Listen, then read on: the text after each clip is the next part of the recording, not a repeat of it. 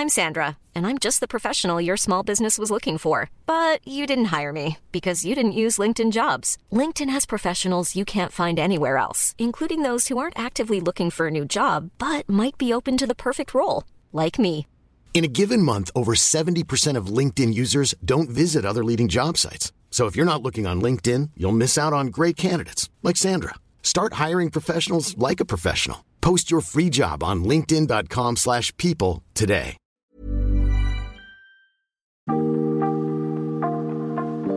Bonjour, je suis Pierrick Fay, le présentateur du podcast des échos. Cette semaine, la story se met en pause lecture. Quatre épisodes pour vous raconter des tranches de vie et des destins parfois extraordinaires.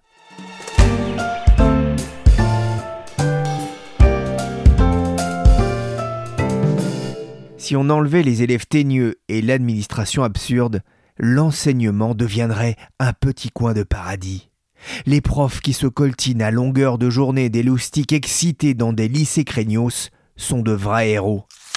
Pendant trois ans, Sylvain Bersinger a accumulé les postes au sein de l'éducation nationale, dans le supérieur comme dans les lycées professionnels ou agricoles. Tout n'a pas été aussi craignos que le laissent penser ces deux phrases tirées de son livre, et cela vous étonne qu'on ne trouve plus de profs chez Henrik Édition. Tu m'étonnes, John Mais après avoir embrassé cette profession, il a décidé de la quitter pour devenir économiste au cabinet Astérès, enseigner, éduquer, des missions nobles et nécessaires dans une institution en perpétuelle réforme. La fin de cette année est encore marquée par un branle-bas de combat autour de l'éducation nationale, avec notamment un plan présenté par le ministre Gabriel Attal pour redresser le niveau des élèves. Mais y aura-t-il encore des profs pour ça? Prof Ah bravo Mais non, j'allais écrire mon reprofiteur. C'est ça, moi je suis la reine d'Angleterre.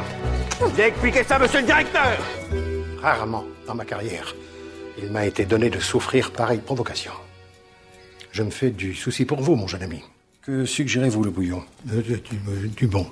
Je propose de lui faire copier 300 fois Je ne dois pas souiller d'inscriptions ignominieuses les portes de mon établissement scolaire, lieu dédié à l'éducation et à l'élévation spirituelle dans les valeurs de la République. Enfin, jusqu'à établissement scolaire, ça ira. hein. Bonjour Sylvain Bersinger. Bonjour. Pourquoi ce livre? Pourquoi avez-vous eu envie de raconter euh, cette expérience de prof? Ben, ce livre, alors c'est déjà une réédition d'un livre qu'on avait publié il y a quelques années, et puis là on l'a un peu complété, on l'a présenté différemment. Pourquoi ce livre? Parce que déjà c'est très plaisant à écrire, je trouve. Avec quelques années de recul, on, laisse retomber quelques années les choses, et puis on, on y repense, on se dit bah, qu'est-ce qu'on en retient, qu'est-ce qu'on en a gardé? Donc c'est un exercice qui, est, quoi, je crois que tout livre est euh, avant tout euh, assez personnel. Et puis aussi, euh, ben, voilà, c'est une expérience euh, que j'ai vécue dans, dans l'enseignement, que j'ai pas voulu continuer, et, et je me suis dit bah, qu'il y a peut-être des gens que ça peut intéresser, notamment des jeunes euh, qui seraient à bac plus 3, plus 4, qui se questionneraient sur leur orientation professionnelle, et d'avoir un retour comme ça, c'est aussi, bah, je pense que les expériences, c'est fait aussi pour être partagé, sinon ça sert pas à grand-chose. On verra si ça leur donnera ou pas envie de franchir le pas. L'objectif, c'était pas d'expliquer en, en économiste votre métier d'aujourd'hui, le, le manque d'attrait pour ce métier? Oui aussi, c'est un métier moi que je trouve passionnant, que j'ai fait pendant pendant trois ans et je regrette pas du tout cette expérience. Mais je trouve un petit peu dommage qu'il y ait, à mon avis, un certain nombre probablement de réformes qui devraient être, faites ou qui pourraient être faites ou en tout cas qui pourraient être posées sur la table et qui ne le sont pas. Et donc on, dit que l'enseignement c'est le plus beau métier du monde et je pense que c'est pas pas infondé parce que c'est vraiment un métier qui peut être passionnant. Et c'est un peu dommage que il ne le soit plus vraiment ou en tout cas que dans le discours ambiant on n'ait plus forcément cette perception. Et donc il y avait aussi un petit côté, ben, sur la base de ma modeste expérience, qu'est-ce qui pourrait être changé? Et voilà, moi je fais partie de ces gens qui ont été enseignants, qui ont envisagé une carrière dans l'enseignement, qui ne l'ont pas continué. Donc c'est aussi un peu une explication de- des difficultés de recrutement dont on parle tant. Pourquoi et, et comment est-ce que vous étiez devenu prof? Ben, en fait, j'ai toujours eu un petit peu cette, cette fibre. À la base, je voulais faire une thèse et être prof dans le supérieur, maître de conférences, etc. Et je, donc je, je raconte d'ailleurs que ma première expérience dans l'enseignement, c'est en, en travaux dirigés à l'université quand j'ai quand j'ai commencé cette thèse et que j'ai arrêté pour tout un tas de raisons. Euh, Bon, ça, ça, me, convenait pas. Et, après, j'ai fait diverses choses en Allemagne ou ailleurs. J'ai un peu bourlingué, comme font beaucoup de jeunes. Et, mais j'avais toujours ce côté enseignant en moi. Je, crois que j'ai toujours un peu ça, même dans mes livres. Des fois, j'aime bien le, côté vulgarisateur me plaît beaucoup. Et donc, je me suis dit, bah, pourquoi pas enseigner, quoi, essayer en lycée. euh, donc, moi, j'étais vacataire hein, pendant trois ans dans différents établissements. Voilà, je, je savais pas du tout si ça allait me plaire, si j'allais continuer euh, 40 ans ou 6 mois. Euh, bon, j'ai continué trois ans, mais il y, y avait un côté un peu, ben, ça me tente, essayons et on verra, quoi. Vous n'avez pas tenté le concours, hein? J'ai pas tenté. J'ai, je me suis inscrit. Je sais plus si c'était au bout de l'inscription même. J'avais, j'avais pensé le faire. J'avais, voilà, j'avais commencé à regarder les concours, ce qu'est-ce qu'il fallait faire, parce que quand on est déjà en interne, ça peut être plus facile après de passer les concours internes. Donc j'y, j'y ai pensé, ça m'a traversé l'esprit, mais j'ai pas senti ma vocation suffisamment euh, ferme pour aller au bout de- du concours. Vous vous souvenez de votre premier cours? Alors mon premier cours en, devant des élèves, c'était donc à, à l'université, hein, euh, l'université Lyon 2, euh, très beau bâtiment au bord du Rhône, euh, donc un, un cours de travaux dirigés où je devais avoir trois ans de plus que mes élèves à peu près, comme comme c'est souvent le cas. Oui, euh, c'est des choses dont on se souvient. premier jour dans un nouveau travail, premier jour de- de- devant des élèves. oui, non, je m'en souviens très bien. Ouais, une belle expérience. C'est c'est compliqué de se retrouver face à un, un auditoire comme ça? Je, pense que ça dépend beaucoup des caractères. Il y a des gens qui sont euh, profondément euh, voilà, réservés, timides. Dès qu'ils sont devant, devant un public ou devant un micro, ils sont bloqués. Donc je pense que pour certaines personnes, c'est compliqué. Moi, le, côté euh, enseignement, je, je suis pas du genre à être bloqué au tableau quand il faut que j'explique quelque chose. Donc pourtant, je suis plutôt timide par certains aspects, mais ce, côté-là des choses me dérange pas. Donc alors évidemment, il y a une petite, une petite tension. On a, on a une petite boule au ventre. ça, c'est évident la, première fois, mais ça m'a pas paru compliqué, je dirais. Il y a une anecdote que vous racontez, hein, euh, votre première, une de vos premières fois euh, au, lycée, vous étiez arrivé en costard cravate? Oui, alors euh, j'étais, j'avais 20 je sais plus 25-26 ans au début, euh, les- au lycée, et alors il, se trouve que je sortais d'un poste de commercial où j'avais trouvé un vague poste de commercial qui m'avait pas du tout convenu. J'avais euh, arrêté au, bout- d'une semaine, mais il a fallu que j'achète des costards. Donc je me retrouvais avec deux ou trois costards, donc je n'avais que faire. Et je me suis dit, ben voilà, je, enfin, quand on est jeune prof, on arrive toujours en salle des profs et puis on se fait engueuler. euh, ouais, qu'est-ce que t'as à faire là? Va dans la cour, etc. Parce que tout le monde vous prend pour l'élève. Et je me suis dit, bah, puisque j'ai ces costards, je vais les mettre. Comme ça, bah, on me prendra pas pour l'élève, quoi. Pour euh, un peu le côté, l'autorité par le vêtement, alors qu'il n'a pas marché du tout. Mais euh, euh, voilà, c'était un peu l'idée euh, pour pas me faire prendre par l'élève, par tout le monde. euh, au moins, le, le costard cravate euh, permet cette différenciation. J'ai balancé le costard, la cravate, la moustache. Euh, j'ai tiré un trait sur toute cette partie-là de ma vie. Il y a plusieurs angoisses quand on est euh, jeune professeur. Il y a de se retrouver face à des bacs pro, euh, notamment. C'est ce que vous expliquez, ça n'a pas toujours été facile? Alors moi j'ai eu une classe dans, mes trois mes trois lycées où j'ai été, j'ai une classe qui était vraiment rugueuse. Il se trouve que c'était une classe de bac pro. Alors je veux pas forcément stigmatiser les bacs pro. J'aime pas trop euh, creuser le sillon des clichés. Mais oui c'était une classe où il y avait quand même beaucoup d'élèves qui aimaient pas l'école, hein, faut dire ce qui est, et qui étaient clairement là pour tester l'autorité, pour se chamailler entre eux, pour voir jusqu'où ils peuvent aller trop loin. Et ouais, c'était une classe vraiment vraiment épuisante. J'ai j'ai compris que des profs puissent littéralement péter des câbles quoi, parce que ça peut être vraiment euh, dur, pas physiquement, mais enfin psychologiquement c'est pas évident. Heureusement, toutes les classes sont pas comme ça. mais Heureusement. Je voudrais juste citer un, un- un passage, que c'est vrai que ça rappelle aussi votre verve hein, qu'on retrouvait dans, dans vos précédents livres consacrés euh, à San Antonio ou, ou celui euh, plus récent à Michel Audiard, hein, l'économie expliquée euh, par Michel Audiard et les tontons flingueurs. Là, vous, vous parliez d'une de vos collègues, vous aviez, alors vous, un master en économie-finance, elle a un doctorat en sciences sociales. Ça nous a pas été d'un grand secours, une solide expérience dans un escadron de CRS ou un bataillon de parachutistes eût été 100 fois préférable, c'est un peu exagéré quand même. C'est un peu exagéré, mais il y a un peu de ça. Elle, euh, donc je remplaçais cette euh, collègue qui était en congé maternité, qui était une trentenaire très calme, très douce et qui se faisait bouffer. Quoi. Elle arrivait vraiment pas. Moi, j'avais du mal à tenir cette classe. Tous- les collègues, on avait tous du mal, mais elle, c'était vraiment très difficile. Elle m'avait raconté que son, son bébé, elle sentait quand elle allait dans ce cours, je crois que je le raconte dans le livre, je sais plus, euh, son bébé se, était stressé et se tordait dans son ventre de manière inhabituelle, parce que tellement qu'elle-même était stressée, en fait, son bébé le ressentait. Et je crois qu'elle a beaucoup, euh, elle a beaucoup galéré avec cette classe. Oui. Quel a été le déclic, ce moment où vous vous êtes dit, bah, ça suffit, j'arrête, c'est pas pour moi? Alors, je raconte une anecdote qui est, qui est véridique dans, dans le, dans le livre. hein. Il y a cette anecdote, mais il y a beaucoup d'autres choses. C'est un- donc dans cette fameuse classe un peu rugueuse, il y a, il y a un élève qui pète bruyamment et qui est tout content de, de sa prouesse. Euh, donc il y a évidemment toutes les filles, ah ça pue, machin. Bon, alors je vais ouvrir la fenêtre, mine de Et après, évidemment, euh, toutes les filles, ah il fait froid, on peut fermer la fenêtre. Et vraiment, je me, je me souviens du moment où j'ai empoigné la poignée de la fenêtre et me dire, mais qu'est-ce que je fous là, quoi? J'ai fait des études, j'ai des camarades qui sont dans aux quatre coins du monde, à, Wall Street, à la City ou je ne sais où. Et, moi, je suis là, au fin fond de la France profonde, pas forcément très bien payé. Et mon métier, c'est de savoir s'il faut ouvrir ou pas la fenêtre quand il y en a, quand il y a un petit con qui a pété, quoi. Ça pue ici Vous avez pas refermé le baril de hareng Et je me souviens d'avoir eu un flash comme ça. Bon, après, il y a eu d'autres événements qui ont fait que j'ai pas voulu continuer, mais voilà, il y a des petites choses comme ça où on se dit euh, est-ce que j'ai envie de faire ça pendant 40 ans Ouais, vous vous êtes dit justement mieux vaut arrêter que rester un enseignant moyen pendant 40 ans, c'est vos mots. Hein. Oui, euh, je, je, pense, j'ai pas été un mauvais enseignant, mais j'ai pas été forcément brillant non plus. Et, je pense que c'est un métier, soit on le fait avec passion, soit on le fait pas. Quoi. Moi, j'ai eu en tant qu'élève, et j'avais des collègues clairement qui, qui, faisaient ça parce que sinon ils étaient au chômage et qu'ils n'avaient pas envie de faire une reconversion professionnelle qui peut être difficile.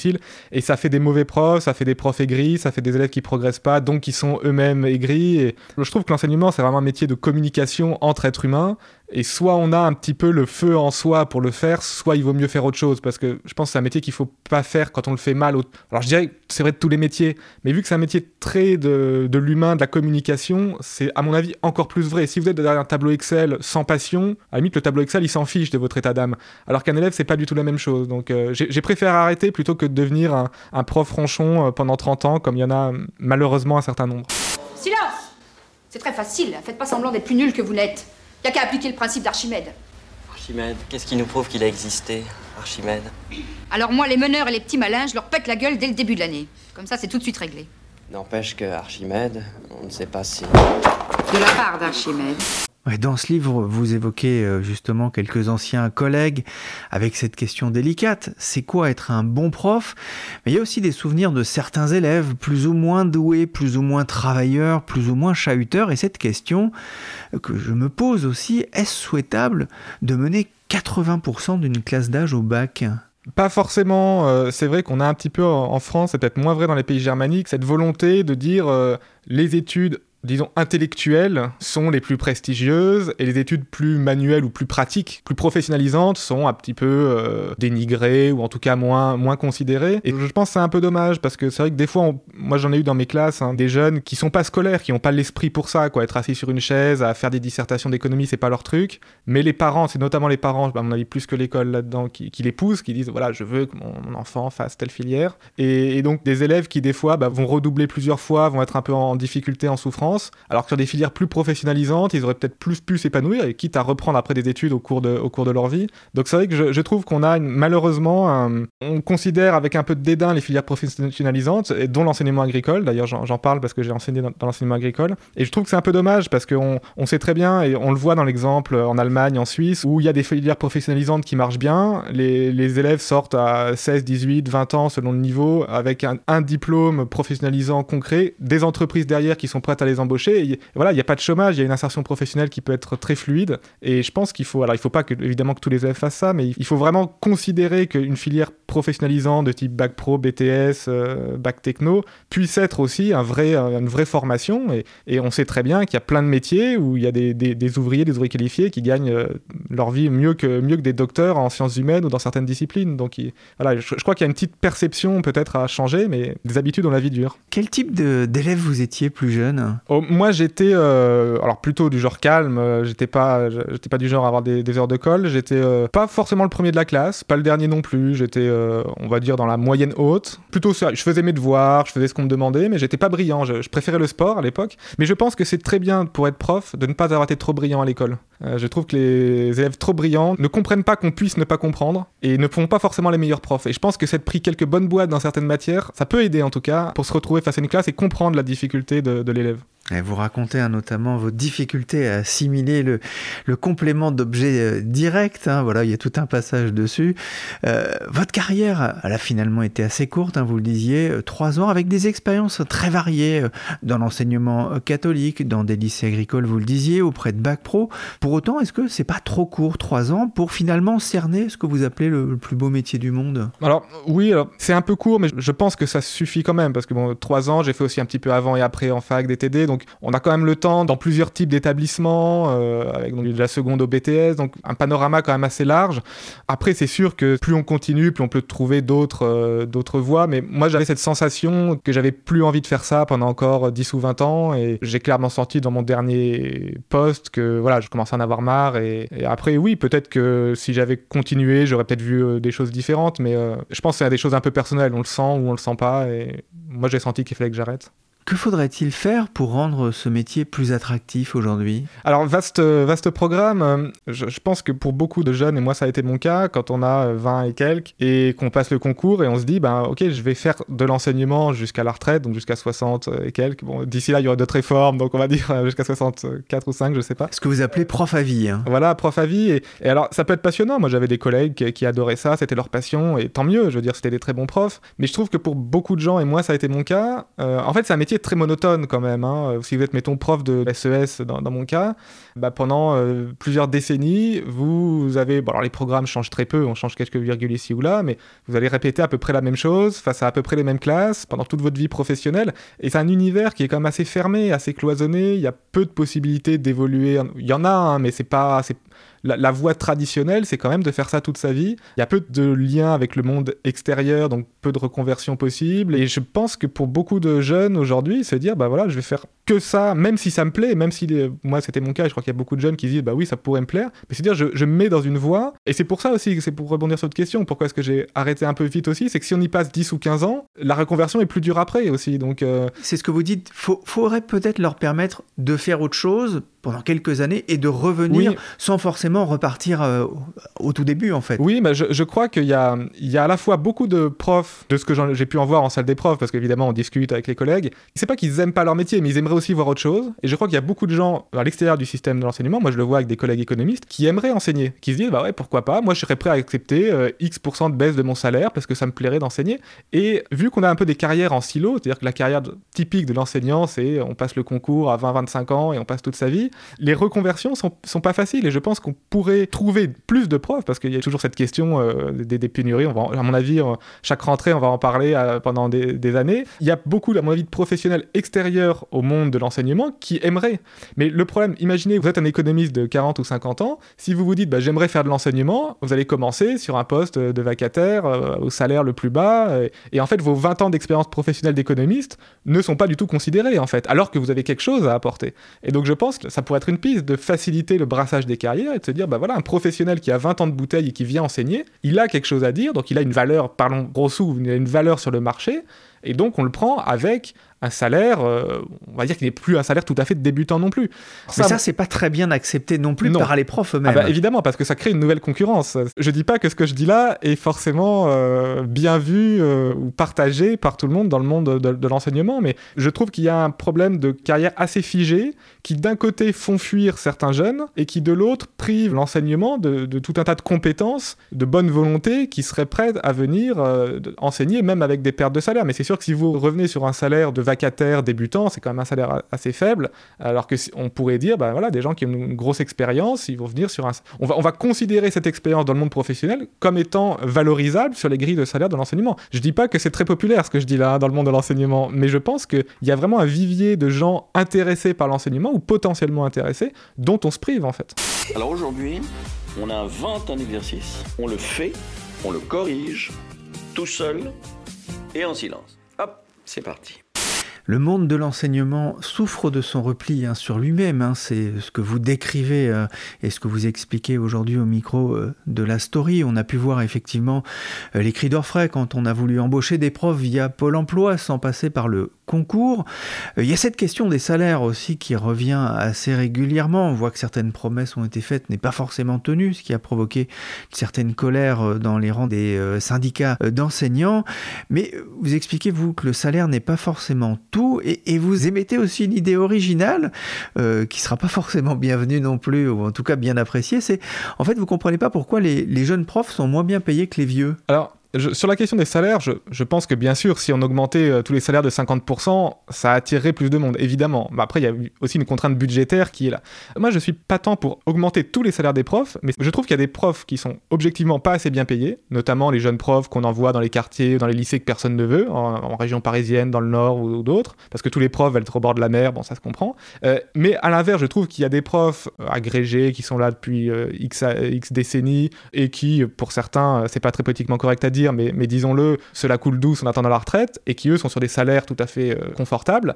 Et donc moi je ne crois pas tant que ce soit une question du salaire des profs, c'est une question du salaire de quel type de prof? Donc je pense qu'il y a objectivement des profs qui sont pas assez bien payés pour, euh, pour ce qu'ils font, pour euh, la difficulté du travail qu'ils peuvent avoir, et d'autres qui, à mon avis, sont tout à fait assez payés. Et donc je, crois que c'est peut-être plus une, réallocation de l'enveloppe globale qu'une hausse de, tous les salaires. Et oui, je, trouve que la, manière dont augmentent les salaires à l'ancienneté dans l'enseignement n'est pas très pertinente et peut décourager aussi des, jeunes vocations, parce que je veux dire, c'est à 25-30 ans, quand on se lance dans la vie, qu'on a besoin d'un peu plus d'argent, quand on a 55 ou 60, euh, que l'emprunt immobilier remboursé, que les gosses sont partis, on en a moins besoin. Pourquoi est-ce qu'un jeune prof serait moins compétent qu'un plus vieux? Il, a, il apporte sa jeunesse, il apporte sa fraîcheur, il apporte une certaine proximité avec les élèves. Donc il y a ces grilles de salaire qui augmentent euh, voilà, de manière mécanique à l'ancienneté. Donc je pense que ça ne changera pas, parce que je pense que les profs, ils sont très attachés. Euh, quoi, les profs qui sont là depuis longtemps, ils sont très attachés. Vous n'êtes pas toujours tendre avec certains de vos anciens euh, collègues. Il y a Pépère et Mémère notamment qui apprécieront sans doute. Alors ils étaient dans le supérieur. Comment votre livre a-t-il été accueilli d'ailleurs par le, le corps enseignant, vous le savez Alors, je ne sais pas du tout. Déjà, mon, livre n'a pas eu énormément d'écho. Alors, vous l'aidez à avoir de l'écho, mais euh, j'ai pas eu forcément de retour. Et, et ça fait quand même euh, maintenant quelques années que je travaille comme économiste, donc j'ai un peu perdu des liens avec mes anciens collègues, donc euh, je sais pas du tout en fait. Mais j'ai quelques, j'ai eu quelques retours de, de, profs, alors pas forcément de collègues, mais de gens qui l'ont lu et qui, et qui dans le fond étaient quand même d'accord avec voilà pas mal, pas mal de choses. Après évidemment tout le monde n'est pas d'accord avec tout, mais les quelques retours que j'ai pu avoir, euh, les gens étaient plutôt d'accord avec la, c'est vrai que je suis un peu critique, hein, parce que je suis pas resté dans, l'enseignement, donc c'est bien que j'ai des critiques à formuler. Mais en fait, quand vous êtes en salle des profs, vous vous rendez compte que les pires critiques des profs, c'est peut-être les profs eux-mêmes. Alors après, quand les syndicats de profs sont dans les médias, ils sont ont un autre discours, mais, en salle des profs, on casse beaucoup de sucre sur le dos, sur, euh, sur le ministre, sur le système, sur plein de choses. Donc euh, les, profs sont, sont, pas forcément tendres euh, avec eux-mêmes. Il y a aussi l'idée de réduire la taille des classes. Vous dites, plutôt qu'augmenter les salaires, il faut peut-être s'intéresser aux conditions de travail, effectivement, des classes de 35, 37, 38 élèves euh, euh, en première ou en terminale, c'est compliqué de les aider à bien préparer le bac. Euh, à quoi ressemblerait l'école idéale pour vous? Pour moi, l'école idéale entre guillemets, ce serait une école un peu plus un peu plus ouverte sur le monde, un peu plus ouverte sur euh, l'international déjà, parce que en fait, on sait pas très bien ce qui se fait à l'étranger. Hein. Quand, un prof français va à l'étranger, il va à l'étranger en général dans un lycée français, donc avec le même, la même organisation. On nous parle du modèle euh, finlandais, du modèle de Singapour, du modèle de ceci, cela.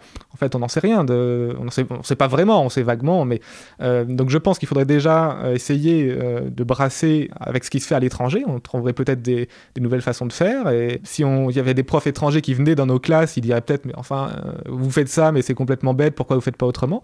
Et puis sur le monde professionnel, je vais pas dire de l'entreprise, sinon on va me dire que je suis un affreux libéral, mais le, monde professionnel, ça peut aussi être la fonction publique ailleurs que, que, dans l'enseignement, et, c'est à, ce, à ce titre-là que moi, le modèle de l'enseignement agricole, je le trouve intéressant, parce qu'il est, il est plus ancré sur le, sur le monde professionnel, plus ancré sur les débouchés professionnels des élèves. Donc il n'y aurait pas besoin d'aller chercher des exemples à l'autre bout du monde. Hein. Euh, alors l'enseignement euh, traditionnel a un certain pour l'enseignement agricole et c'est bien dommage parce que brasser les expériences, euh, je crois que toute organisation se, se renforce d'expériences croisées, de, de, de, bagages différents, d'idées différentes et, et, voilà, en apportant des, nouvelles idées, euh, je pense qu'on ne peut qu'améliorer la qualité de, l'enseignement et le, plaisir qu'ont les gens à venir travailler. Je me trompe peut-être, mais j'ai quand même ressenti une forme de nostalgie euh, du métier d'enseignant à la lecture de votre livre. Oui, non, mais moi j'aime beaucoup l'enseignement. Je regrette pas ces, ces années-là. Euh, je, je, pense que c'est vraiment un très beau métier. On y passe des.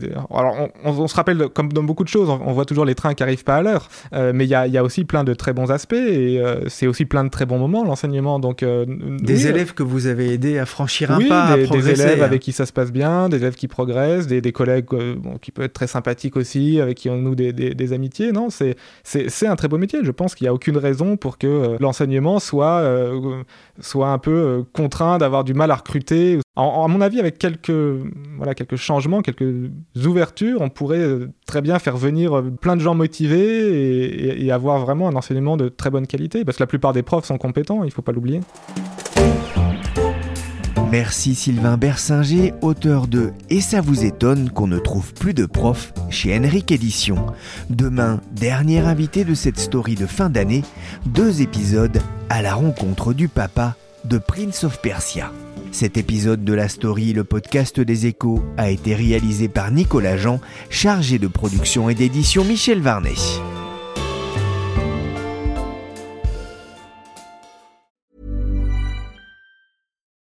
Deserves the best, and there's no better place to shop for Mother's Day than Whole Foods Market. They're your destination for unbeatable savings, from premium gifts to show-stopping flowers and irresistible desserts. Start by saving 33% with Prime on all body care and candles. Then get a 15-stem bunch of tulips for just $9.99 each with Prime. Round out Mom's menu with festive rosé, irresistible berry chantilly cake, and more special treats. Come celebrate Mother's Day at Whole Foods Market.